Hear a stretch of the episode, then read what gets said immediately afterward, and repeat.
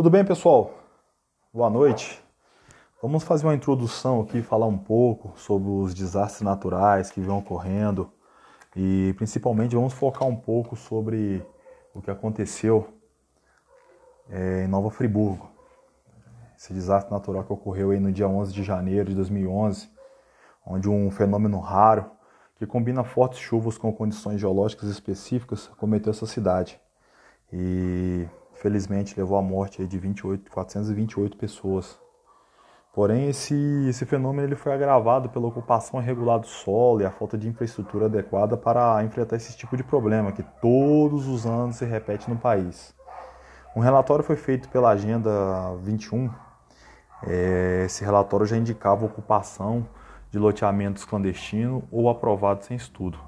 Isso aí ocorre demais nas cidades brasileiras, não só em Nova Friburgo, mas como aqui também na cidade onde eu moro, que é Goiânia, é, a gente vê muito, muitas, muitas casas sendo construídas em locais impróprios, locais que são irregulares. E normalmente, quando ocorrem essas, essas ocupações, é, existe uma imensa degradação do solo, onde sem nenhum estudo são construídas essas moradias em área de alto risco. Em alguns casos, Ocorre até a ocupação em áreas de preservação permanente, que agrava ainda mais essa situação local. Isso é algo muito sério, porque no momento em que é feito essa, essas construções, você não tem uma equipe de engenharia, você não tem engenheiro, você não tem às vezes nem a própria defesa civil ali para informar né, a população, ou até mesmo a população sabe que aquela área é imprópria e mesmo assim faz essa construção. Como nós sabemos, né, o nosso, é, os recursos que são destinados para investir nessa preservação, para esse tipo de desastre, na sua grande maioria, elas são gastos de forma errada. E isso quando não são desviados, né? Mas a conscientização da população também é algo que se torna muito eficaz nessa prevenção, certo? Que em Goiânia mesmo por muitos anos a gente vê as mesmas histórias se repetir. São inundações, deslizamentos, enxurradas, casas construídas em locais de risco. É começar o período chuvoso, o problema de engenharia começa a surgir, deixando a cidade totalmente desestabilizada. Como auxílio para antecipar essa, essa ação rápida, podemos fazer o uso do conhecimento da física são utilizados radares meteorológicos com efeito Doppler para detectar o deslocamento dessas nuvens de, com grande quantidade de energia, que nesse caso é o calor. E o que, que faz esse radar? Esse radar eles são auxiliares, né? São monitoramentos de tempestade que são capazes de prever grandes massas em deslocamento. O que, que esse radar faz? Esse radar vai, emite o sinal, emite o alerta e esse alerta são enviados para a população e também para a Defesa Civil Regional para deixar todos em estado de atenção.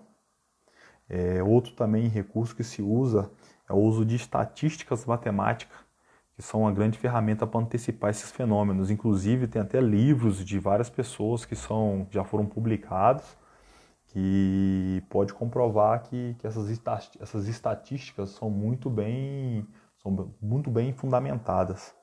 E essas, essas estatísticas matemáticas somadas a um serviço de engenharia eficiente a conscientização da população mais uma vez, com certeza reduziria muito os impactos desses fenômenos naturais. Preservação do meio ambiente, a destinação correta do lixo, que no nosso país é complicadíssimo, a redução de desmatamento, o uso de combustíveis limpos, também são ferramentas de grande valia na redução dos impactos causados. O desastre ocorrido na região serrana do Rio em 2011, que estaria também aí essa, essa região de Nova Friburgo, levou o governo brasileiro a reestruturar suas estratégias e políticas de enfrentamento a desastres naturais. Sendo assim, foi incorporado um programa de gestão de risco de desastres e programa de resposta, que contou com a colaboração do governo chinês, através de um acordo de cooperação técnica para elaboração do projeto de fortalecimento da Estratégia Nacional de Gestão Integrada, que são conhecidos como o GIDES. Resumidamente, o que o GIDES faz? Avaliação de mapeamento de áreas de risco e perigo, monitoramento de alerta, que são um sistema de monitoramento de alerta antecipado de risco, obras de prevenção e reabilitação, planejamento da expansão urbana em áreas de suscetibilidade a movimento de massa e o planejamento dos planos de contingência. Esse projeto ele requer uma união entre cidade, estado e governo. Sendo assim, o que a gente tem que fazer? Poderíamos expandir esse projeto GIDS para todas as regiões do país. Por quê? Se isso for algo que vier na cultura das prefeituras, dos estados, você pode ter certeza. Todas as preservações de desastres naturais vão ser eficazes e eficientes. Sendo assim, a gente não precisaria tanto de ficar remediando. A gente não precisaria tanto de ficar reconstruindo, porque a reconstrução ela é muito mais cara do que a construção. Então, a conscientização e a utilização certa das verbas que são destinadas, pode ter certeza que nós conseguiremos sim alcançar uns lugares muito melhores e evitar tragédias como essa.